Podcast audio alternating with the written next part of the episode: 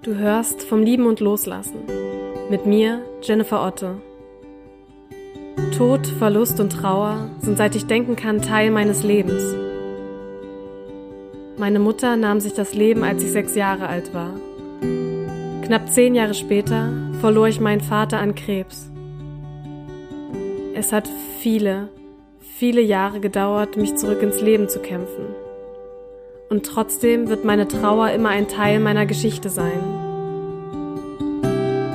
Deswegen habe ich diesen Podcast ins Leben gerufen. Ich möchte einen Ort schaffen, an dem wir uns gemeinsam erinnern, lachen und weinen können. Dieser Podcast ist für mich eine Art Therapie. Und vielleicht kann er das für dich auch werden. Egal ob dein Verlust schon Jahre her ist oder ob sich alles noch ganz frisch anfühlt. Ich freue mich, dass du da bist. Willkommen zu Vom Lieben und Loslassen.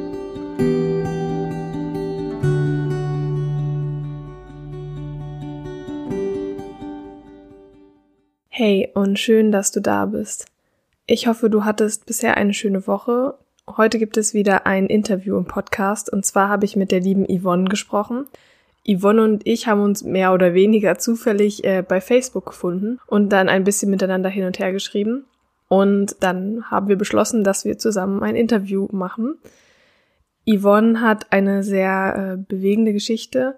Sie hat innerhalb von zwei Wochen ja zwei sehr große Verluste erlitten. Also einmal ihren Papa verloren und dann ähm, ihr ungeborenes Kind.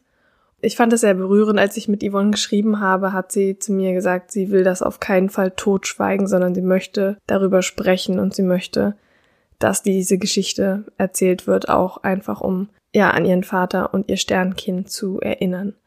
Und genau, deswegen ist Yvonne mit mir heute im Interview und wir sprechen über ihre Geschichte, wir sprechen auch darüber, wie ihr Partner zum Beispiel mit dem Verlust des ähm, Kindes umgegangen ist und einfach darüber, wie es ist, mit einem solchen Verlust umzugehen, damit zu leben. Ich finde, es ist ein wirklich berührendes Interview daraus geworden. An manchen Stellen konnten wir auch mal sehr herzlich lachen über verschiedene Erinnerungen, die Yvonne geteilt hat. Und ich wünsche dir jetzt ganz viel Spaß mit dieser Podcast-Folge.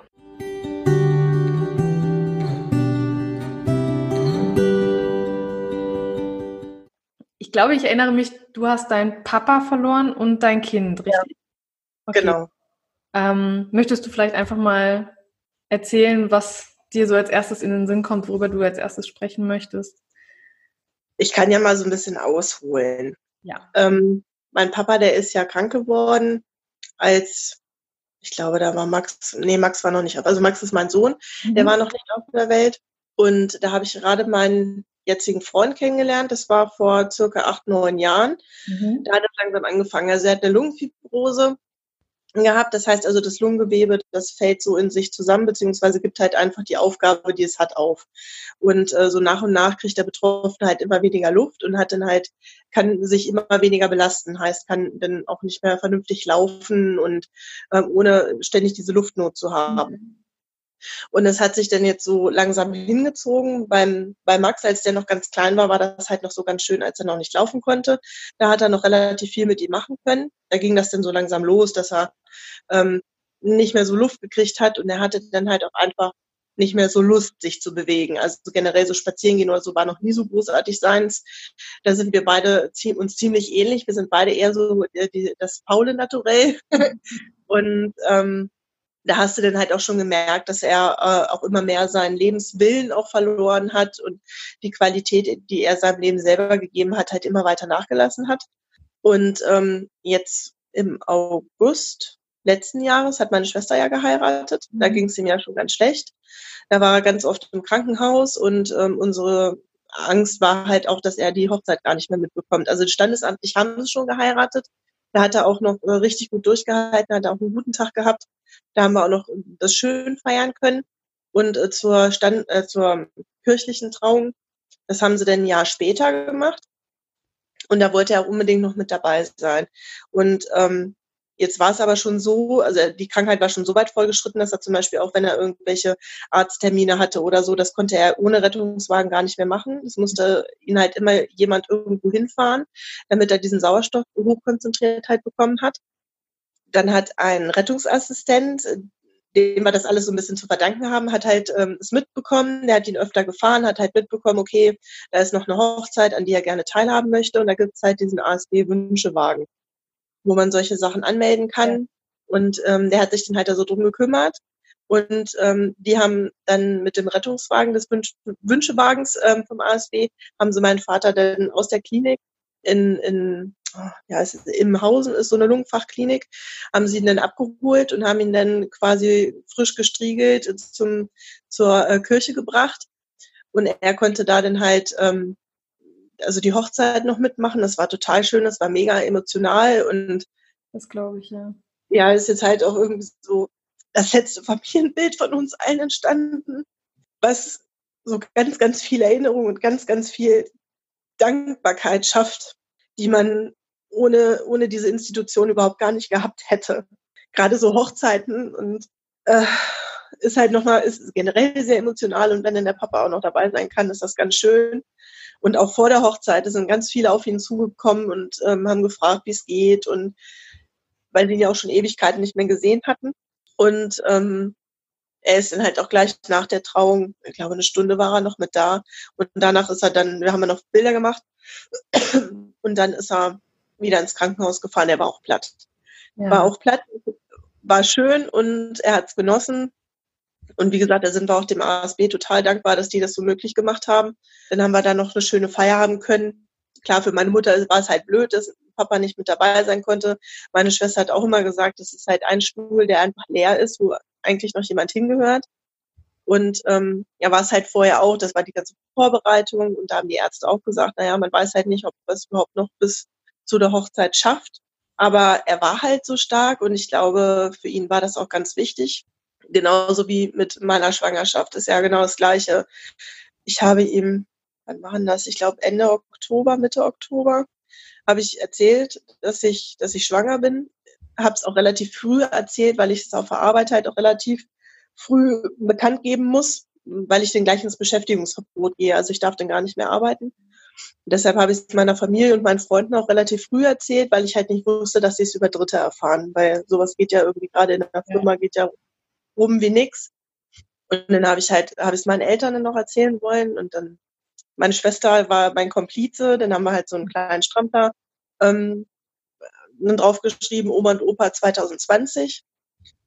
Ja, und am 6.11. ist dann halt mein Papa gestorben. Also für uns war es plötzlich irgendwie war es klar, dass dieser Tag kommen muss und wird. Und wir hatten halt auch immer Angst, dass er dann halt auch ersticken muss, weil das ist ja, wenn man keine Luft mehr kriegt und irgendwann versagt dann halt alles.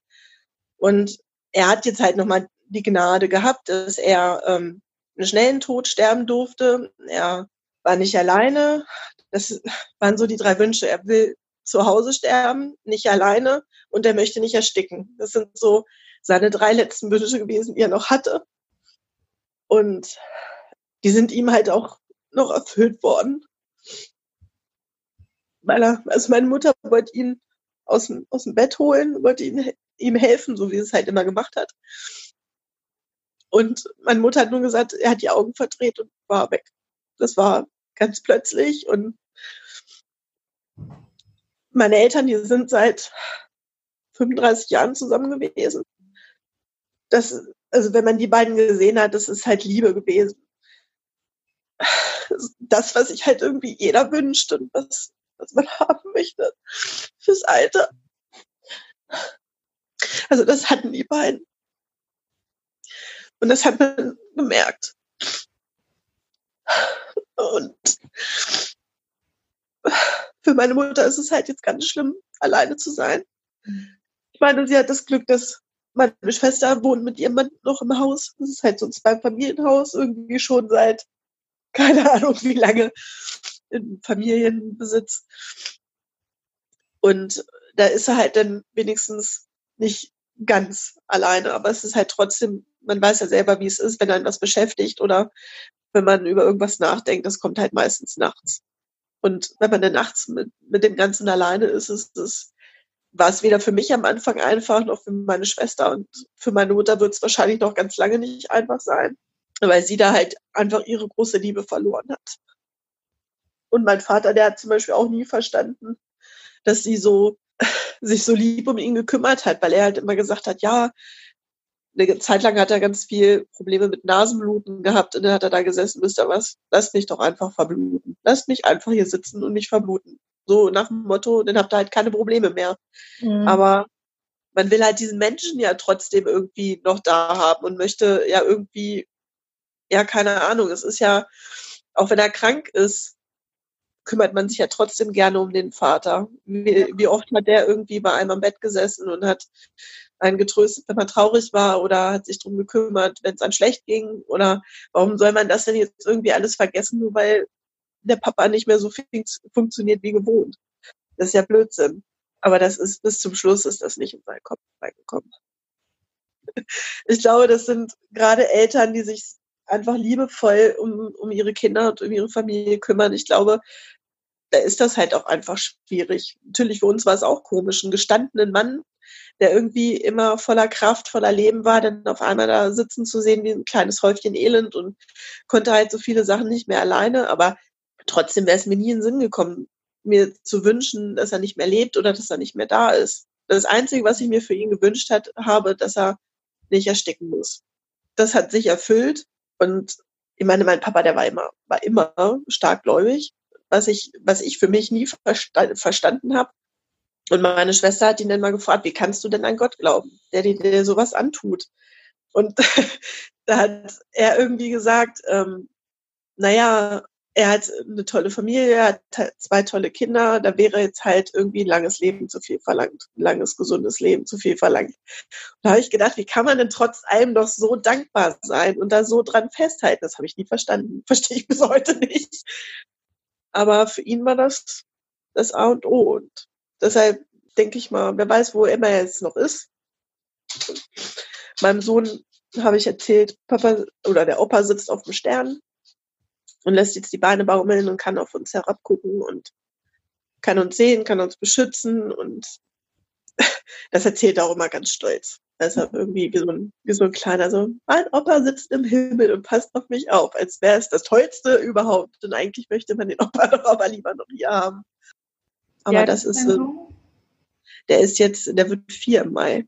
Okay, ja. Also der ist halt auch noch ganz klein und es hat mich auch echt gewundert, dass er das alles so gut verstanden hat. Wir haben es auch, ähm, ich weiß nicht, manche werden das vielleicht als makaber finden oder was auch immer. Wir haben wir haben ihn mit auf die Beerdigung genommen. Ich fand das ganz, ganz wichtig, weil er dazugehört. Er gehört zu unserer Familie dazu. Er hat auch jemanden verloren, den er gern hat, auch wenn das vielleicht noch nicht ganz so, bei ihm noch nicht ganz so emotional besetzt ist wie bei, bei uns. Aber ähm, dann haben wir ihn trotzdem mitgenommen. Und er hat das auch super gemacht. Also die meiste Zeit hat sich halt mein Mann um ihn gekümmert und hat ihm auf den Schoß gehabt. Und wenn er, wenn er Fragen hatte, hat er die auch super beantwortet. Da bin ich ihm auch sehr, sehr dankbar für. Und ähm, als, ähm, dann hat er ganz leise geflüstert, gefragt, was wir denn jetzt machen, weil wir halt in der ersten Reihe gesessen haben und es war halt, sah alles super aus, schön geschmückt und alles. Und ähm, haben wir gesagt, wir singen jetzt äh, gleich Lieder für den, für den Opa noch mal so die letzten Lieder. Und da hat er nur gesagt, oh, können wir das Buslied singen? Das würde er auch kennen und das könnte er auswendig. das war, das war richtig süß und seiner kindlichen äh, Vorurteilsfreiheit. Das war einfach toll. Und ähm, wir waren einen Tag vorher, bin ich mit ihm auch noch mal beim, beim Friedhof gewesen. Da haben sie ja schon ähm, das Grab geschaufelt gehabt und haben wir dann vorher noch mal geguckt. Habe ich ihm versucht, noch mal so gut es geht zu erklären, dass ähm, der Opa da morgen in einer schönen Holzkiste dann halt auch reinkommt und ähm, ja, dass das aber nur der Körper ist und dass die Seele halt jetzt im Himmel ist und das hat er halt noch nicht ganz so auf die Kette gekriegt, aber im Großen und Ganzen. Und was halt, was wir auch noch haben, was auch ganz toll ist, mein Vater, der hat äh, früher, als wir noch klein waren, hat er in einer Band gespielt und davon gibt's auch noch eine CD. Und diese CD läuft seit dem Tod von meinem Vater eigentlich nur hoch und runter. Also wenn wir oben in seinem Zimmer sind, dann wird diese CD in seinen CD-Player geschmissen und dann ähm, sagt auch man, oh, aber Hans, der kann toll singen und so. Das ist echt, das ist halt eine Erinnerung und man hat halt immer wieder die Stimme vom, vom Vater ja. im Ohr. Ganz toll. Oder vom Opa in dem Fall. Und das findet er klasse. Da ist er immer wie bekloppt. will, er, äh, will er das denn auch hören? Kann auch, äh, glaube ich, schon fast alle Lieder mitsingen, außer die im Englischen, aber das ist echt super. Das ist schön. Oh, so eine CD, das ist ja echt cool. Hm, da bin ich auch echt dankbar. Ich habe die nie gehört, nie. Aber ja. seit mein Vater nicht mehr ist und ähm, man hatte noch immer so ein bisschen was, was man, was man seinem Sohn irgendwie vorspielen kann vom, vom Opa. Das ist so viel wert und da bin ich, bin ich echt dankbar. Also ich bin auch froh, dass mein Vater mehrere davon noch irgendwo rumliegen hatte, weil wenn immer wirklich eine kaputt ist, dann hat man noch eine in Reserve. nee, also wie gesagt, das ist halt wirklich, das sind so Erinnerungen und selbst nach, was weiß ich, äh, 29 Jahren kann ich immer noch jedes Lied mitsingen. Das habe ich schon ewig nicht mehr gehört, aber das funktioniert trotzdem immer noch. Das bleibt irgendwie im Kopf, ja. Ja, auf jeden Fall. Ich hatte halt irgendwie so das Gefühl, dass Papa jetzt wusste, es ist alles okay, es ist alles so, wie es sein soll. Mona ist verheiratet mit ihrem Traummann, wir sind mit dem zweiten Kind schwanger und alles ist gut, er kann, er kann gehen. So hatte ich das, das Gefühl.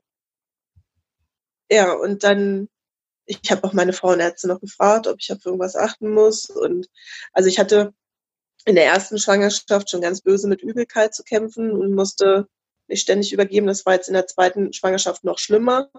Und äh, meine Frauenärztin hat auch gesagt, naja, gut, solange mir noch schlecht ist, das ist ein gutes Zeichen und dann entwickelt sich alles und ja, und bei der letzten Untersuchung, das, die war natürlich auch blöderweise an dem Tag, an dem mein Vater beerdigt wurde. Da hat sie halt gesagt, naja, es ist ein bisschen zu klein. Und da habe ich noch gesagt, naja gut, ähm, meine Periode, die hat sich so ein bisschen verschoben, die war vier Tage später als gewohnt. Und da hat sie gesagt, ja, das könnte es erklären, müssen wir beim nächsten Mal nochmal gucken und hat mir dann einen Termin für in zwei Wochen gegeben. Also weiß ich nicht, das, das Blöde war halt, ich habe halt so gar nichts gemerkt, so nichts.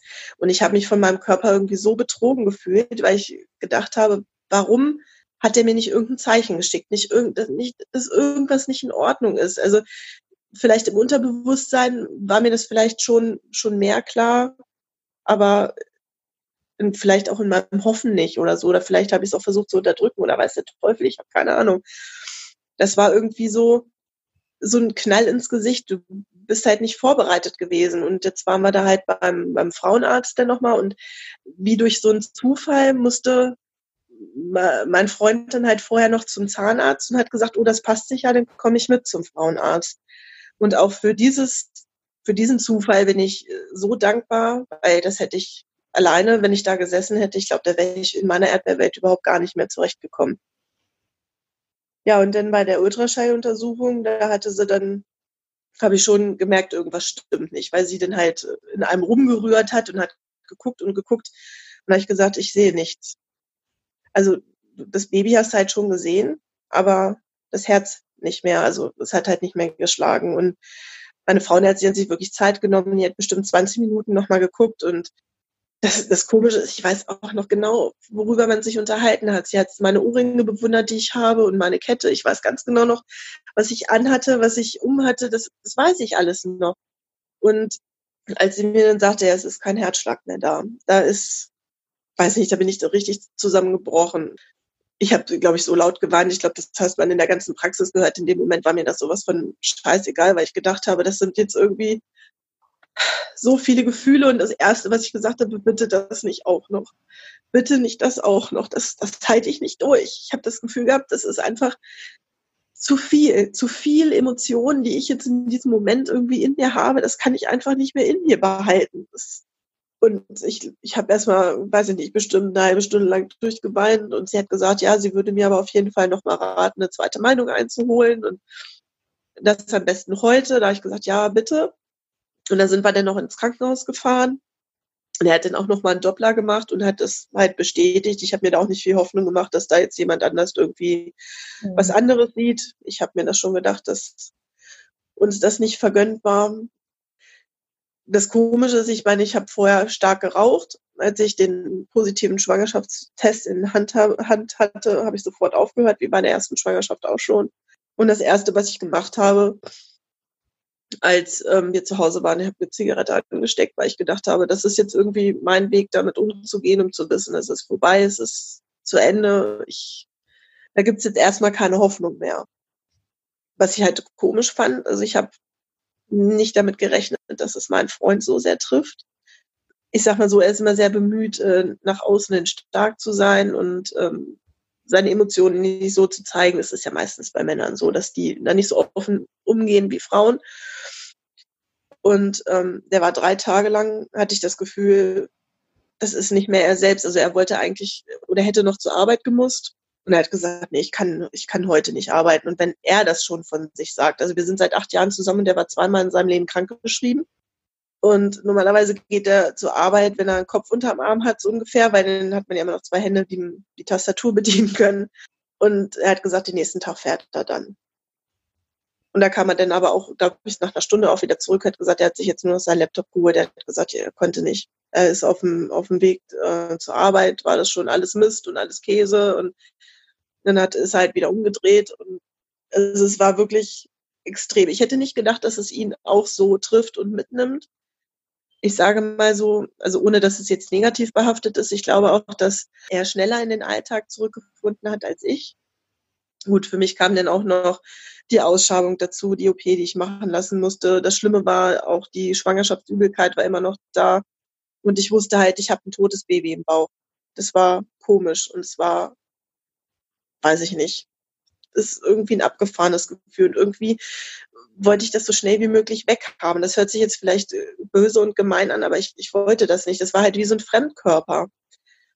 Und als ich dann kurz bevor ich in OP reingekommen bin, da ist mir dann erstmal irgendwie bewusst gewesen, dass das jetzt der letzte Augenblick mit meinem Baby zusammen ist und dass wir dann getrennt sind. Und da ist mir erstmal aufgefallen, wie wertvoll diese Zeit eigentlich noch war, die wir noch zu zweit hatten. Auch wenn es nicht mehr gelebt hat. Und jetzt irgendwie, ich habe mir eigentlich gedacht, dass ich so schnell wie möglich wieder schwanger werden möchte. Und ich sag mal, die, die Ausstrahlung hatte ich am 29.11. Und ähm, da wurde uns halt geraten, wir sollen drei Monate warten bis wir es das nächste Mal versuchen können. Und irgendwie habe ich diese drei Monate erst abgewartet und habe irgendwie gedacht, ja, jetzt können wir wieder. Aber jetzt, wo es soweit ist und man eigentlich könnte, fühle ich mich irgendwie nicht bereit. Ich mag noch nicht nochmal, weil ich, weil ich irgendwie denke, dass wenn, wenn ich jetzt nochmal schwanger werden sollte, habe ich noch mehr Angst und noch mehr Muffe und habe irgendwie das Gefühl, ich kann es dann auch gar nicht genießen. Und ich meine, ich bin in mehreren Mama-Gruppen drin. Und wenn ich das dann so lese, dieses, oh, ich bin jetzt im letzten Monat und das geht mir alles so auf Geist, ich habe was in den Füßen hier, mir schläft dauernd der Arbeit, dann denke ich, genau diese Probleme hätte ich jetzt gerne. Ich würde sie jetzt gerne haben. Ich würde mich, glaube ich, nie wieder über, über Übelkeit beschweren. Ich würde mich nie wieder über fünfminütiges Pinkeln beschweren, weil man jetzt halt irgendwie weiß, es ist nichts Selbstverständliches. Es ist Segen und man sollte dankbar sein, dass man diese Möglichkeit überhaupt hat, ein Leben in der Welt zu setzen oder ein Leben in der Welt setzen zu dürfen, besser gesagt. Und ich bin vielleicht ein bisschen verwirrt gewesen, weil die erste Schwangerschaft war ja fast komplikationslos da ist man so unbedarft in alles reingegangen, weil man gar nicht so wusste, was es alles für Ekelhaftigkeiten gibt, was auf so ein kleines Würmchen zukommen kann. Bevor ich selber ein Baby verloren habe, habe ich irgendwie gedacht, naja, ich weiß gar nicht, was die Frauen haben. Es ist klar, es ist blöd und es ist mit Sicherheit, es stirbt ja auch so vieles anderes mit, die Hoffnung, die Wünsche, die Träume, die man halt mit so einem Kind hat. Aber es ist ja noch nicht, es ist ja noch nicht richtig da. Und jetzt, wo uns ja gesagt worden ist, ist kein Herzschlag mehr da, was da alles zusammengebrochen ist für uns, das kann man halt erst nachvollziehen, wenn man es selber durch hat. Ich glaube auch, dass es noch mal für Eltern noch mal schlimmer ist, wenn das ein Kind ein Gesicht hat, also wenn man sein Kind ähm, still auf die Welt bringen muss. Ich glaube, dass das auch noch mal einen Tacken schlimmer ist, weil dann hast du ein kleines Wesen im Arm, das hat Hände, das hat Füße, das hat ein kleines süßes Gesicht. Und das hatte unser Baby ja noch nicht. Es hatte einen Herzschlag. Das heißt für mich, dass es gelebt hat. Und naja, das wurde uns dann halt auch noch genommen. Und ich glaube, das Schlimme war halt einfach, dass es so zwei, zwei die größten Verluste in meinem Leben waren. Und die habe ich in einem Monat, in einem Jahr, innerhalb von zwei Wochen hintereinander gehabt. Ich meine, man weiß ja, wie es ist zu trauern. Ich habe schon so viele Menschen verloren, die mir wichtig waren. Und, aber das war mit das Schlimmste, mein Papa und mein Baby. Das war, weiß ich nicht, das kann man irgendwie nicht beschreiben. Wir hätten es auch beerdigen lassen können, aber da habe ich gedacht, das ist, das ist so groß wie ein Schneckenhaus. Und mir war nur wichtig, es, Hauptsache es kommt nicht in Klinikmüll, das konnte man ja selber irgendwie, hast du so einen Bogen zum Ausfüllen gekriegt. Da konntest du selber entscheiden, was du wolltest. Entweder so ein Massengrab für Sternchen oder dass du es verbrannt haben möchtest. Man hätte es auch mit nach Hause nehmen können, hätte es selber äh, begraben können. Aber wir haben für uns gesagt, es soll, es kommt dann, es wird verbrannt und dann ist gut. Das Schöne ist, als, als mein Papa beerdigt wurde, habe ich, ähm, habe ich ihm noch ein Ultraschallbild mit ins, ins Grab geworfen und jetzt ist halt irgendwie ein Stück, ein Stück von unserem Sternchen ist jetzt halt auch mit begraben. Und ist jetzt beim Opa und diesen Gedanken fand ich jetzt viel schöner, als wenn ich da jetzt noch irgendwie so ein Grab nebengesetzt hätte. Es hätte mir wahrscheinlich eh nicht viel gebracht. Ich hasse es, auf den Friedhof zu gehen. Ich gehe da nicht gerne hin, weil man da irgendwie auch so von dieser ganzen Wucht der Emotionen irgendwie, da liegt, liegen meine Großeltern und jetzt halt auch mein, mein Papa. Und deshalb gehe ich da nicht gerne hin. Und dann hätte ich das, hätte ich es schon blöd gefunden, wenn jetzt gerade dieses Grab vom Sternchen dann auch noch so verkommt, weil sich keiner drum kümmert, weil, wie gesagt, ich nicht gerne hingehe und das wollte ich nicht. Aber das entscheidet ja jeder für sich, wie er es am, am liebsten hat, wie er am besten damit umgehen kann. Viele brauchen so einen, so einen Anlaufpunkt, um ihren Lieben nahe zu sein. Und ich brauche es halt nicht. Ich denke mal, ich habe so viele Erinnerungen an meinen Vater und ein paar Bilder von meinem Sternchen. Und wenn ich irgendwie dran denke, dann stelle ich mich draußen hin, gucke in den Himmel. Ich denke mal, da bin ich irgendwie jedem nahe, so ein bisschen, der gestorben ist. Das ist so meine Auffassung davon. Ach ja, so, das ist erstmal meine Geschichte. Das war jetzt erstmal eine ganze Menge. Hui. Ja, das hat jetzt alles so rausgesprudelt. Das ist okay. Ja. Was ich mich gefragt habe, weil das ja auch so kurz hintereinander passiert ist und du deinem Papa ja noch sagen konntest, dass du schwanger bist, war das dann, also ich meine, das Ganze ist furchtbar sowieso, aber wie, wie war das dann, dieses Gefühl, du hast deinem Papa noch gesagt, du bist schwanger und letzten Endes ist es dann, also hast du das Kind ja nicht bekommen können. Das war ja bestimmt, ich stelle mir das komisch vor dann. Da habe ich noch gar nicht so drüber nachgedacht. Ich fand es irgendwie nur schön für mich zu wissen, dass mein Sternchen nicht alleine ist, dass es den Opa hat, der drauf aufpasst. Und ich glaube, also wie gesagt, ich bin kein religiöser Mensch und ich glaube auch nicht an Gott, aber ich glaube daran, dass mein Vater oder die, die mich lieben, dass die mich sehen können und dass die ganz genau wissen, was passiert. Und auf der einen Seite bin ich dankbar, dass es mein Vater nicht mehr mitgekriegt hat, weil das hätte ihn, glaube ich, auch noch ein Stück zerbrochen. Mhm. Weil er halt auch ein, ein sehr emotionaler Mensch war und auch ein sehr liebender Mensch. Und ich glaube, dass mich so zu sehen, hätte ihm unheimlich wehgetan. Und deshalb bin ich froh, dass er in dem, in dem Glauben, dass alles gut ist, gestorben ist und auch selbst wenn er das Enkel, Enkelchen jetzt nicht kennenlernt oder vielleicht eher kennenlernt als wir, dann ist, also ist das für mich okay. Ich fand es halt, wie gesagt, ich fand es halt nur wichtig, dass er mich nicht so sehen musste. Ich war ja irgendwie ein Häufchen Elend in der Zeit. Ich würde gerne mal kurz einen Sprung zurück machen zum, zu deinem Papa. Du hast gesagt, deine Mama war dabei, als dein Papa gestorben ist? Ja. Genau, also nur deine Mutter? Nur meine Mutter. Das war wir haben ein zweistöckiges Haus, beziehungsweise mein zweistöckiges Elternhaus. Das heißt also, wenn man eine Treppe hochgeht, ist man beim Schlafzimmer, Küche, Badezimmer. Und wenn man noch eine Treppe hochgeht, ist halt ein, Wohnzimmer. Und da hatte er auch eine kleine Werkstatt. Er war Uhrmachermeister und ähm, war auch selbstständig. Meine Schwester hat dann später das Geschäft übernommen. Und ähm, er hatte dann aber trotzdem noch so eine kleine Werkstatt und hat da ein bisschen gebusselt, wenn, wenn ihm danach war und wenn, wenn er konnte und wollte. Und ich war den Tag, als er gestorben ist, war ich noch ähm, eigentlich den ganzen Vormittag da. Er hat meistens vormittags hat er verschlafen noch, weil ähm, er auch Morphium schon gekriegt hat. Und da war er so weggebombt von, da hat er wirklich viel geschlafen. Und ähm, ich habe eigentlich nur auf einen Vertreter gewartet, der kommt wegen dem Treppenlift. Einen haben wir von der Krankenkasse bekommen und den zweiten hätten wir selber oder hätte meine Mutter selber bezahlen wollen. Da wird man noch mal gucken, ob wir vielleicht noch mal einen Schnapper machen können, dass er Weihnachten mit äh, im Wohnzimmer feiern kann. Weil irgendwie, ich weiß nicht, habe ich darauf verlassen, dass er Weihnachten noch bei uns ist. Und ähm, da hatte ich den, hatte ich den ein oder zwei Vertreter, glaube ich, noch da oder nur einen Vertreter. Ich war dann noch mit, mit meinem Hund und mit dem Hund von meiner Schwester draußen und habe dann ab und zu auch mal ins Schlafzimmer geguckt, habe geguckt, ob er irgendwas braucht. Dann ähm, habe ich es so gelegt, dass wenn der, also es kam eigentlich der, der ambulante Pflegedienst kam dann auch nochmal, um nach den Rechten zu gucken. Und ähm, für ihn war das auch, glaube ich, ganz schön, dass man dann mal jemanden anders hat als nur die eigene Familie, der das, also der ihn vielleicht auch nochmal anders sieht. Und ähm, ich habe dann zugesehen, dass ich mit den beiden Hunden in der Zeit draußen bin, weil der Hund von meiner Schwester, der mag nicht so gerne fremde Leute, aber es ist ja auch völlig in Ordnung, wenn die bei einem in, in, in der Wohnung rumlaufen ich habe mich dann auch noch mit dem kurz unterhalten und Papa war dann auch wach und war kurz zur Toilette, hat seine Tabletten genommen. Da habe ich ihn auch noch gefragt, ob er noch irgendwas braucht. Und da hat er gesagt, nee, im Moment nicht. Und da habe ich ihn auch noch gefragt, möchtest du dich noch mal hinlegen? Und da hat er gesagt, ja, er möchte sich noch mal hinlegen. Da habe ich gesagt, ja gut, ich sitze in der Küche, wenn irgendwas ist, dann rufst du.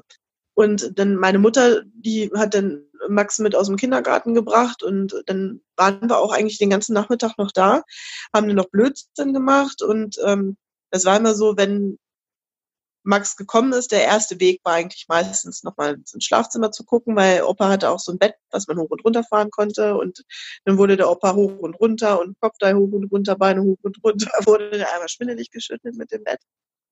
Also haben wir da auch noch gesessen, haben wir noch ein bisschen erzählt und Papa, der war schon eigentlich schon nicht mehr ganz da also nicht mehr, nicht mehr bei uns, sage ich mal. Er war noch ein bisschen damelig und ist gerade so wach geworden und ja, wie gesagt, war dann später Nachmittag und da irgendwann habe ich dann gesagt, naja gut, dann, wenn Papa dann erstmal aufstehen will, dann könnt ihr alles ganz in Ruhe fertig machen, weil ähm, ich sag mal, für meine Mutter ist es dann halt immer so, so, so ein Hin und Her. Sie möchte sich dann auch gerne um alle kümmern. Sie möchte dann gerne für uns und für Max da sein und dann aber auch für den, für den Papa. Und dann habe ich gesagt, naja gut, dann fahren wir jetzt erstmal nach Hause und dann könnt ihr hier ganz in Ruhe fertig machen.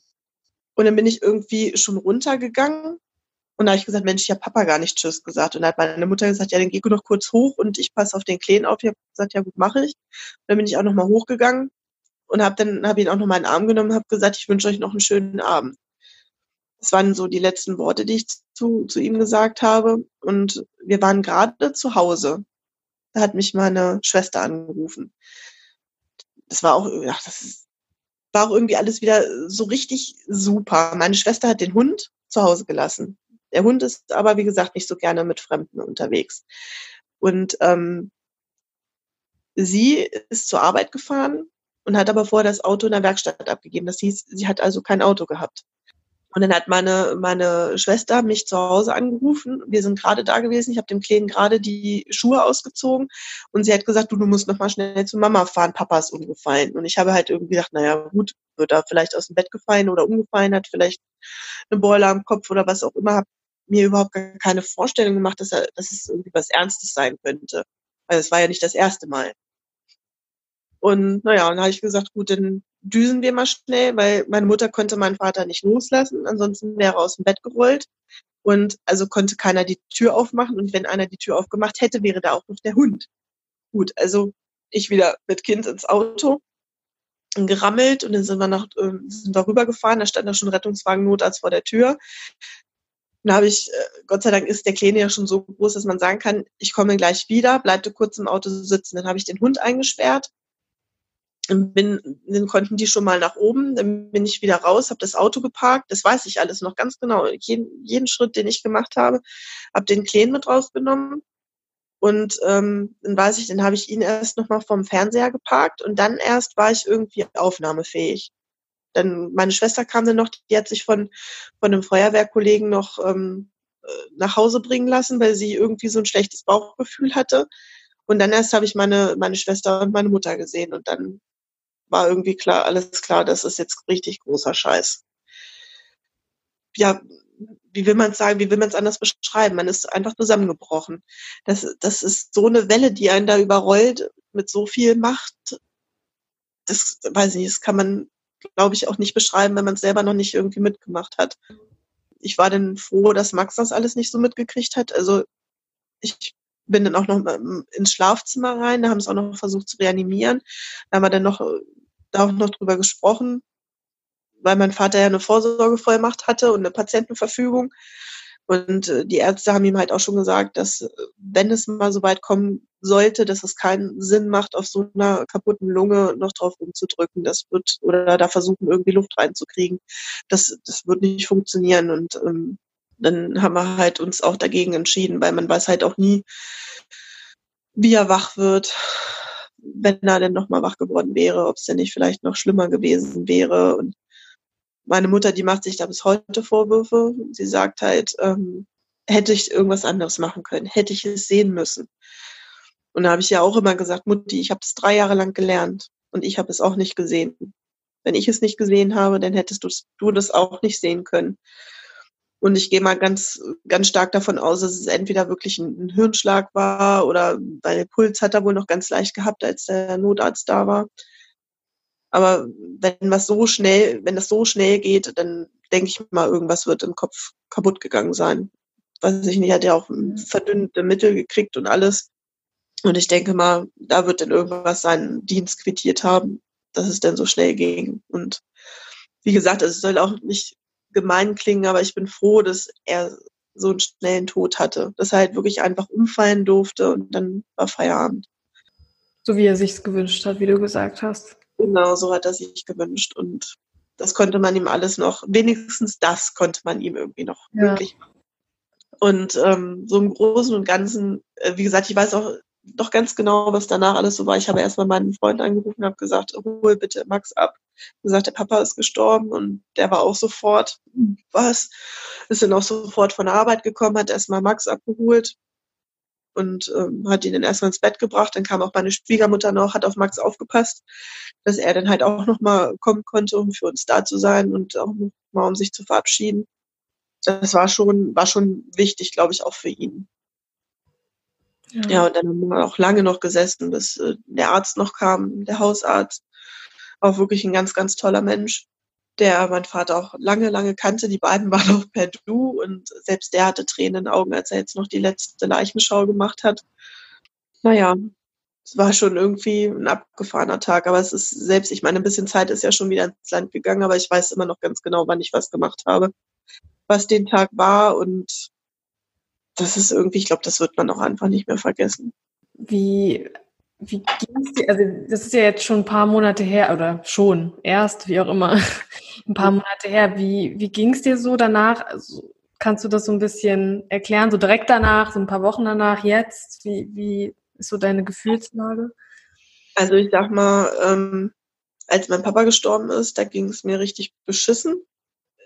Da habe ich auch irgendwie gar nicht so gedacht, also gar nicht, für mich gar nicht so gewusst, wie soll ich denn da jetzt mit umgehen ich habe viel drüber gesprochen, viel drüber sprechen dürfen, auch bei Freunden, die ihn kannten. Die waren dann auch noch da, also ich sag mal enge Freunde und da darf ich halt immer noch drüber sprechen. Das ist ja, man muss ja wirklich sagen, man darf drüber sprechen.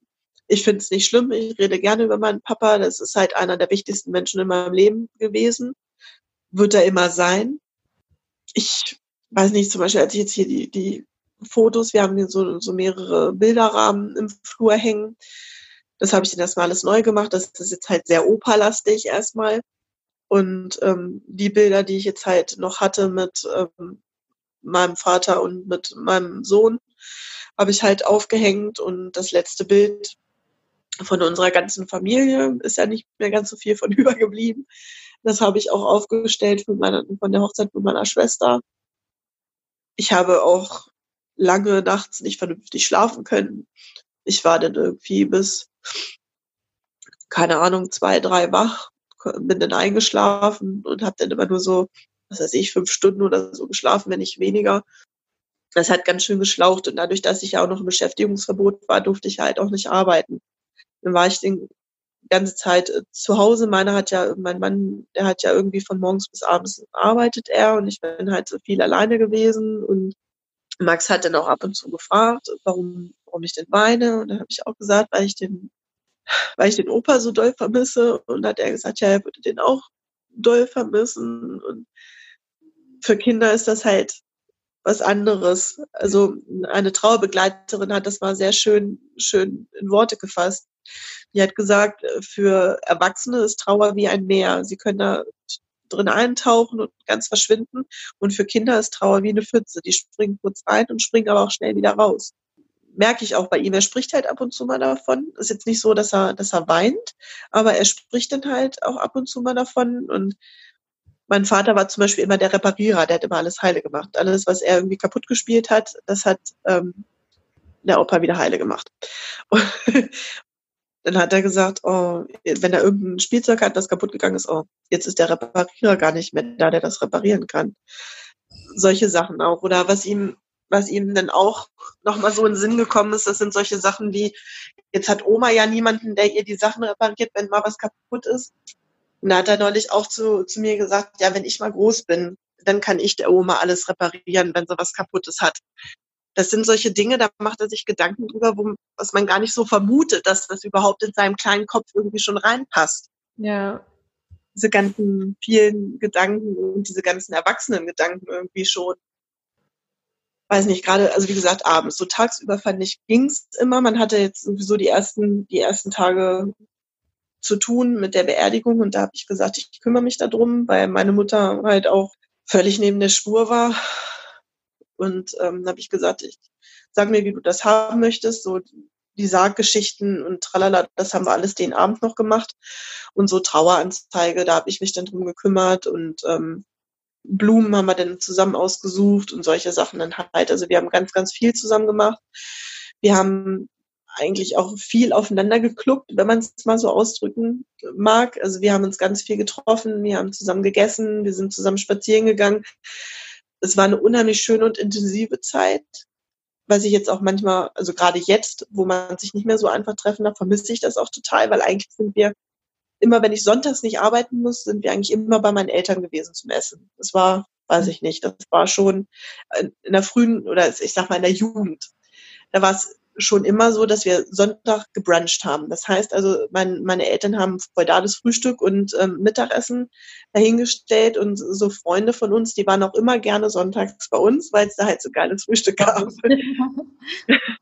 und dafür war dann halt auch Papa berühmt. Der war für seine Rühreier berühmt und solche Sachen. Und wenn man, das sind dann so Kleinigkeiten, die einem immer wieder in den Kopf kommen. Zum Beispiel, ich bin jemand, ich vergesse immer gerne Salz ans Nudelwasser zu machen. Und mein Vater hat mich immer gefragt, hast du schon Salz an den Nudeln? Und das sind solche Sachen, wenn ich zum Beispiel Nudeln mache, habe ich immer diese Stimme im Kopf. Und seitdem habe ich es auch nicht wieder vergessen, Salz an den Nudeln zu machen.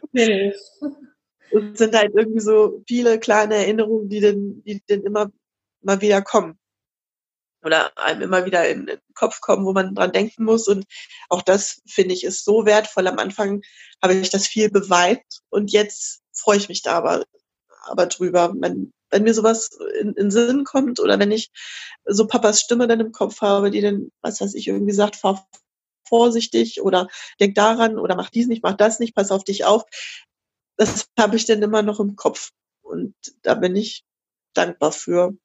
Ich hatte unheimlich Angst vorm Arbeiten gehen wieder, weil ähm, also ich, ich arbeite in der forensischen Psychiatrie ich, also erstmal hatte ich Angst davor, wie reagieren meine, meine Kollegen da drauf. Gibt es irgendwelche blöden Sprüche oder, äh, also ungewollt natürlich, oder irgendwelche blöden Bemerkungen. Gut, bei den Patienten geht's noch einigermaßen. Einige wussten das, dass ich zum Beispiel schwanger war. Ich bin froh, dass es mit meinem Vater nicht so mitgekriegt haben. Und ähm, da hatte ich unheimlich Angst vor. Meine Kollegen waren super. Es hat niemand irgendwas gesagt. Ich wollte auch sowas wie mein Beileid. Ich wollte das nicht hören wenn ich meinen ersten Tag nach, was weiß ich, wie lange war ich denn? Vier Monate? Nee, noch nicht mal. Ach, vier Monate, drei Monate war ich, glaube ich, ja, mit krank, mit krank geschrieben und OP und so waren es, glaube ich, drei Monate war ich nicht da. Es hat niemand irgendwas gesagt. Die haben einfach entweder in den Arm genommen oder gesagt, schön, dass du wieder da bist. Und das war genau das, was, was, was ich in dem Moment brauchte. nichts mit, es tut mir alles so leid oder ähm, mein Beileid und du schaffst das schon oder du bist ja noch jung. Das ist mein absoluter Hassspruch. Das hat ja nicht, ja, hat ja nichts damit zu tun, wie alt ich bin. Das nee. ist ja auch nicht, wie alt dein Papa war oder irgendwas, ja. Genau, oder wie, wenn man ein Kind verliert, ist es auch egal, wie alt man ist, ist eigentlich Schnurzpiepe. Oder bei meinem Papa war es noch so, der, naja, jetzt ist er an einem besseren Ort. Ist ja schön, aber ich hätte ihn ja trotzdem gerne hier ja. und nicht irgendwo anders. Das sind halt solche Sachen wie, und er war ja so krank und ja, natürlich war er krank, aber trotzdem wurde er geliebt, auch wenn er krank war. Wenn man nicht weiß, was man sagen soll, dann kann man das sagen. Ich weiß nicht, was ich sagen soll. In den Arm nehmen und gut ist. Oder gar nichts sagen, wenn man sich ganz, ganz unsicher ist. Geht auch. Da wird einem keiner einen Kopf für abreißen. Aber diese ultra beschissenen Floskeln, dieses, obwohl, also ich wünsche dir viel Kraft, finde ich jetzt nicht ganz so schlimm, weil die braucht man ja tatsächlich. Aber dieses, ähm, ja, wie gesagt, du bist noch jung oder ähm, er war ja so krank und jetzt geht's ihm besser und was auch ganz furchtbar ist, ist die Zeit halt alle Wunden, Scheiß ja. tut sie. Man weiß halt, du weißt es wahrscheinlich auch am besten. Ja. ja. Du lernst damit umzugehen. Aber vergessen tut man es nicht. Der Schmerz ist immer da, auch wenn er vielleicht ein bisschen abflacht, aber er wird dich immer begleiten. Und das ist aber auch nicht schlimm, weil ich denke, ein Mensch, der so viel Liebe gegeben hat und so viel ähm, von sich gegeben hat, den, das darf man betrauen, betrauern, das muss betrauert werden. Und wenn diese Trauer 20 Jahre dauert, dann ist das so und das ist völlig in Ordnung. Für mich ist es schwer, meine Mutter so zu sehen, so trauernd, sage ich mal. Bei ihr ist es ja ähnlich, sie kriegt das über den Tag ganz gut mit. Aber gerade so jetzt dieser Corona-Mist und wir können sie nicht regelmäßig besuchen, sie kann ihr Enkelchen nicht sehen, ist super kacke das tut zwar weh, aber ich denke mal, sie hat es verdient. Sie redet auch immer noch gerne über Papa. Viele haben zu ihr gesagt, du musst alles weghängen, pack alles weg. Und meine Mutter, ne, die hat alles rausgeräumt, was sie, von, was sie irgendwie an Papa erinnert. Die hat, glaube ich, das ganze, das ganze Wohnzimmer mit, mit Fotos zugepflastert. Aber es ist völlig in Ordnung. Das ist die Liebe ihres Lebens gewesen und die hat sie verloren. Und warum soll sie die denn jetzt komplett aus ihrem Leben streichen? Das ist doch Blödsinn. Ja man kann sich gerne an diese schöne Zeit erinnern und wir hatten eine schöne Zeit, auch wenn die letzte vielleicht jetzt ein bisschen anstrengend war und auch geschlaucht hat, weil man irgendwie sich so viele Sorgen gemacht hat. Trotzdem bleibt es, wie gesagt, bleibt es mein Papa und den habe ich so doll lieb gehabt und wir hatten eine Bilderbuchkindheit, wo ich ihm mein Leben lang für dankbar sein werde und deshalb ist es völlig in Ordnung, wenn ich an einem Bild vorbeilaufe, mir rollt eine Träne runter. Jetzt ist es nicht mehr so, dass man so zusammenbricht, dass man viel weinen muss, sondern es hat nachgelassen. Es ist nicht mehr ganz so oft und nicht mehr ganz so intensiv, aber ähm, trotzdem vergeht nicht ein Tag, wo ich nicht mindestens einmal an mein Sternchen und auch an meinen Vater denken muss. Und ich hoffe, das dauert auch noch ein bisschen, bis das nachlässt. Ja, nee, ich glaube auch, dass das wichtig ist, dass man ähm, sich da nicht unter Druck setzt und sagt, dass ähm, Trauern muss jetzt nach einer bestimmten Zeit vorbei sein oder das glaube ich, äh, da gibt es kein Ablaufdatum für Trauer irgendwie. Aber ich glaube, dass das viel noch in den Köpfen der Menschen ja, drin ist. Dieses eine Jahr auch oder so. Genau. Zum, ja. Also ich sag mal, es ist ein Jahr natürlich, es sind man hatte nochmal alles, alle Etappen durchlebt. Das heißt, der erste Geburtstag ohne den, den Verstorbenen, das erste Weihnachten, das Silvester, das haben wir ja jetzt schon, Gott sei Dank, schon hinter uns. Ich sag mal, Weihnachten, mein Vater war auch immer so einer, der hat ähm, aus allem so ein bisschen Magie gemacht. Zum Beispiel bei uns war es, als wir Kinder waren, immer so, wenn das Christkind das Glöckchen geläutet hatte, dann durften wir ins Weihnachtszimmer. Und das haben wir dieses Weihnachten auch gemacht mit meinem Sohn. Also normalerweise waren wir Weihnachten immer ähm, zu Hause, also bei uns zu Hause und sind dann die ersten und zweiten Weihnachtsfeiertage zu meinen Eltern und zu meinen Schwiegereltern hingefahren. Und dieses Jahr Weihnachten haben wir gesagt, fahren wir zu meiner Mutter und zu meiner Schwester und meinem Schwager, damit wir nicht alle, jeder irgendwie alleine zu Hause sitzt.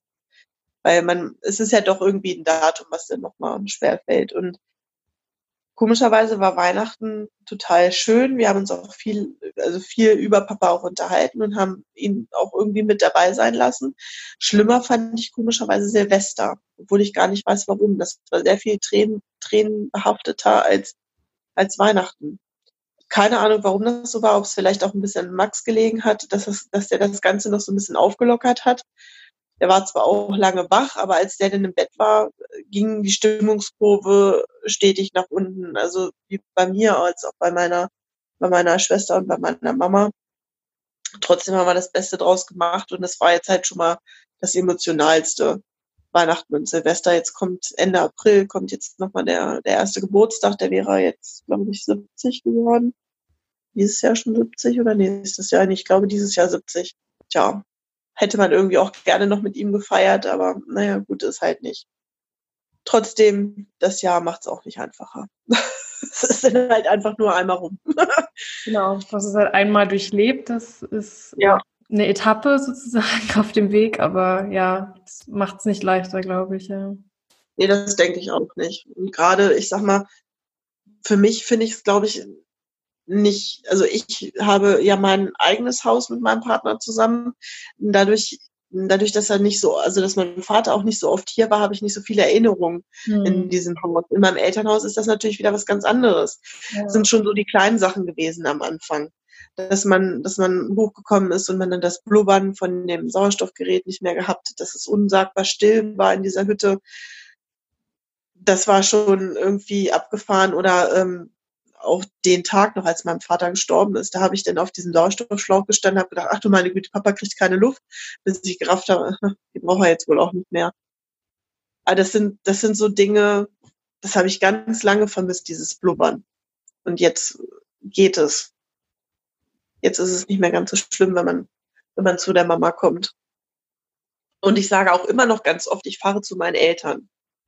Obwohl es ja eigentlich nur noch die Mama ist, die noch da ist. Aber das ist, da muss ich mich selber noch ganz oft berichtigen. Also manchmal habe ich das Gefühl, es ist noch nicht so ganz, so ganz angekommen, dass der Vater nicht mehr da ist. Das kenne ich auch. Ich hatte das auch oft so, dass ich, ähm, wenn ich mal länger weggefahren bin oder so, irgendwo hin und kam dann wieder, da war immer dieses Gefühl, oh, jetzt komme ich nach Hause und erzähle das meinem Vater oder so. Und dann, oder wenn genau. man geträumt hat oder so. Bei mir war das auch oft, dann habe ich geträumt, irgendwie das, und im Traum waren die Eltern noch am, also meine Eltern noch am Leben und dann dieser Moment, wenn du aufwachst und dir wird klar, ach ja, da ist ja was. So am Anfang hatte ich das so in den ersten Monaten relativ oft. Das ist ein komisches Gefühl. Ja, das glaube ich. Ich habe, also mir ist auch erstmal bewusst geworden, wie oft ich meinen Vater eigentlich angerufen habe. Weil das war immer so irgendwie, ja, muss ich mal Papa fragen. Und dann, mh, hm, geht nicht mehr.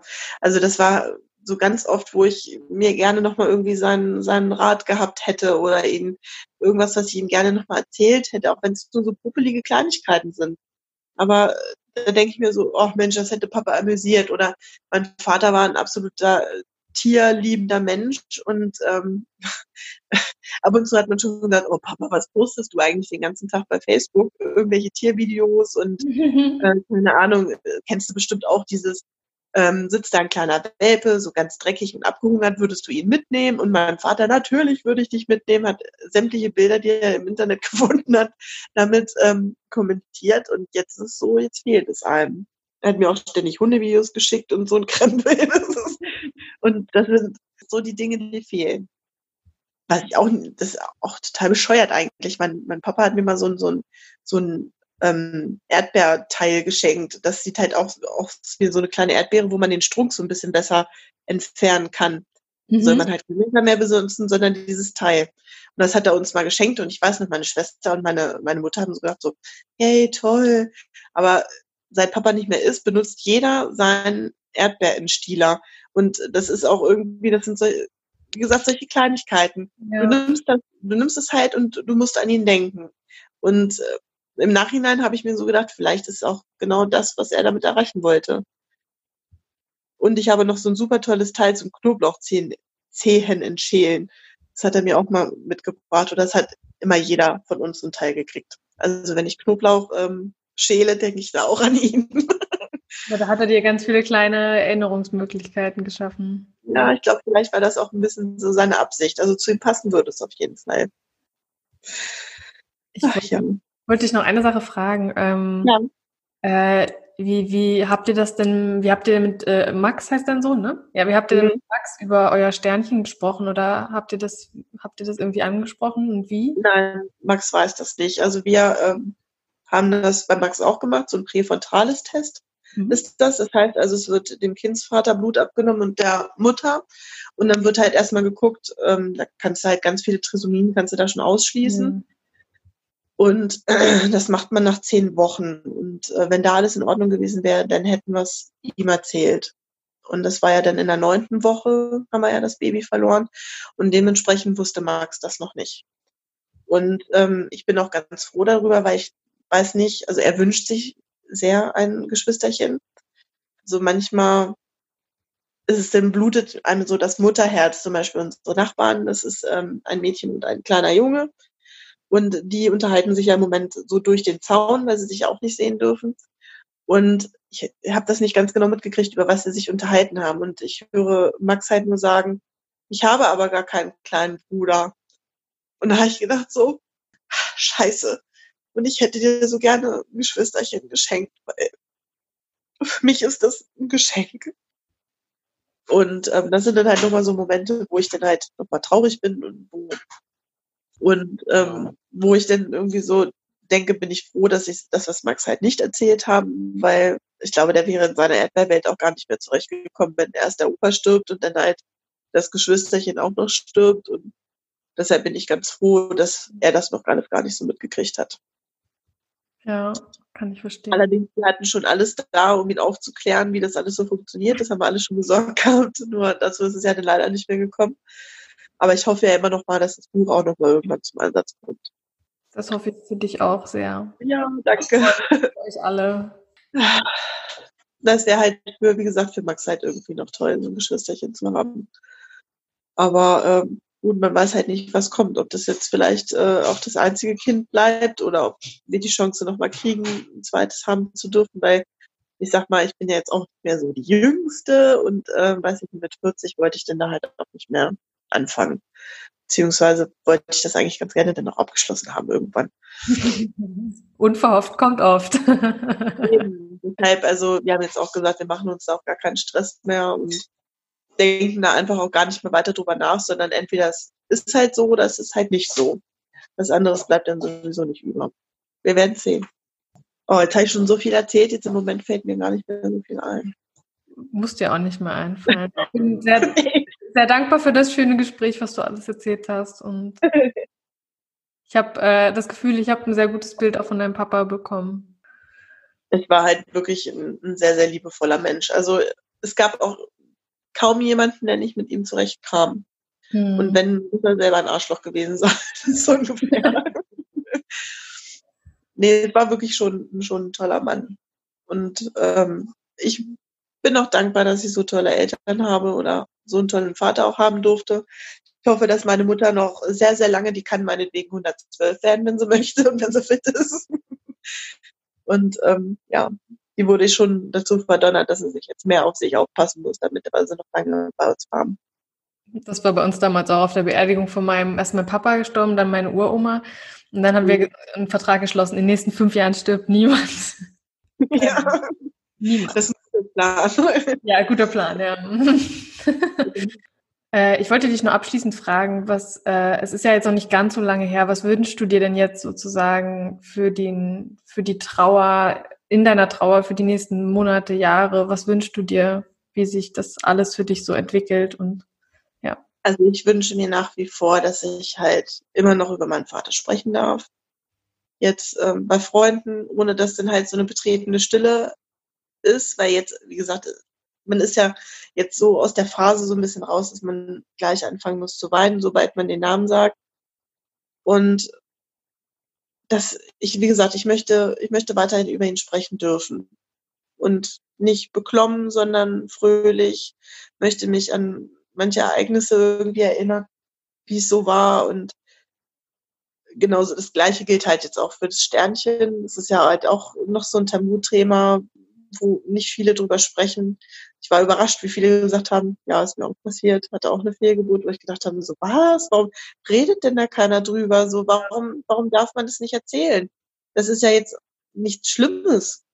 Da habe ich das Gefühl, es würde irgendwie jeder gerne von seiner sechsten Zählt erzählen, aber nicht von sowas, obwohl das ja viel wichtiger ist, dass man darüber sprechen kann. Und ähm, zum Beispiel, ich bin ja mit einer Freundin zusammen schwanger geworden und die hat auch zu mir gesagt, sie hat irgendwie Angst, dass die Freundschaft daran zerbricht. Da habe ich gesagt, ja, kann ich verstehen. Aber wir können das ja so machen. Wenn ich nichts über deine Schwangerschaft hören möchte, sage ich es dir, ohne dass du beleidigt bist. Und ich habe gesagt, ansonsten kannst du mich volltackern mit deinen, mit deinen Sachen, über die du dich freust oder wovor du Angst hast. Und ich höre mir das auch gerne an. Und wenn ich wirklich mal einen Tag habe, wo es nicht geht, sage ich es dir. Und das klappt wunderbar. Und ich kann mich Gott sei Dank bin ich in dieser Verfassung, ich kann mich für jeden freuen, für jeden, der jetzt äh, schwanger ist und bald das Kind kommt, die frisch Mutter geworden sind oder was auch immer. Ich freue mich für jeden Einzelnen, weil ich mir denke, es kann niemand was dafür, dass ich mein Baby verloren habe und ich möchte niemandem so eine Erfahrung wünschen, weil es ganz furchtbar ist, egal in welcher Woche oder in, in welchem in welchem Trimester man das Baby verliert, ist es, glaube ich, immer richtig kacke und deshalb, ich gönne es einfach niemandem. Und da bin ich ganz glücklich, dass ich das so sagen kann. Dass ich, also, dass ich es halt nicht übel nehme. Und ja, das ist eigentlich das Einzige, was ich mir wünsche, dass man offen ist für, wenn ich mal eine Umarmung brauche oder wenn ich mal über einen von beiden sprechen möchte oder ähm, wenn ich mal meine Wut rauslassen möchte oder keine Ahnung. Das ist mir, glaube ich, im Moment das Wichtigste. Und dass ich dann halt auch ernst genommen werde und nicht so, ach, es ist jetzt schon ein halbes Jahr her und langsam musste doch aber mal, nee, ich muss überhaupt nichts. Und wenn das akzeptiert wird und so hingenommen wird, dann bin ich schon mehr als glücklich. Das klingt echt gut. ich auch. Das wünsche ich auch jedem irgendwie, der trauert, dass das alles so genauso klappt. Eigentlich total verrückt, weil ich, weil ich denke, es hat doch irgendwie jeder schon mal jemanden verloren. Deshalb verstehe ich gar nicht, warum man denn nicht weiß, wie man sich selber gefühlt hat und warum man denn nicht empathisch auf den anderen zugehen kann. Und das ist, wie gesagt, wenn man nicht weiß, was man sagen soll, Klappe halten. Dann lieber gar nichts sagen. Dann sag einfach, schön dich zu sehen. Reicht. Nettes Lächeln, das fand ich immer schön. Genau. Ja. Und einfach, genau. Oder ein Lächeln oder wenn man sich gut kennt, eine Umarmung. Ich weiß noch zum Beispiel, dass meine Mutter das teilweise irgendwie schwer fand, also nicht furchtbar, aber sie fand es halt schwer, wenn sie einkaufen war, dass sie den jeder in den Arm nehmen wollte. Und sie gesagt hat, ich wollte nur einkaufen gehen, ohne dass ich weinen muss. Und es war noch nicht mal böse gemeint, aber jeder braucht halt in dieser Situation was anderes. Ja, das stimmt. Ich habe es ich hab's gut gefunden. Also ich habe mich dann gerne unterhalten, auch, mir hat das auch nichts gemacht, wenn ich äh, heulend durch den Rewe gelaufen bin. Das war mir egal. Aber ähm, weiß nicht, meine Mutter hat halt irgendwie gesagt, für sie war das halt schlimm, von jedem angesprochen zu werden und was heißt schlimm, aber sagen wir mal so bedrückend. Ja, ja, das ist das jeder anders, jeder braucht das anders. Ja, gutes Schlusswort. Ja. Ich danke dir für deine Offenheit, für das schöne Gespräch, für die Einblicke in deine Geschichte, in deine Gefühle, deine Gedanken. Ähm, war sehr, sehr schön für mich. Ich danke dir für dein offenes Ohr. Also ich muss sagen, du kannst sehr, sehr gut zuhören. dass man auch so, also ich habe mich total wohl bei dir gefühlt. Ich habe ähm, auch das Gefühl gehabt, dass ich offen sein kann und darf. Und das fand ich sehr, sehr wichtig und auch total schön.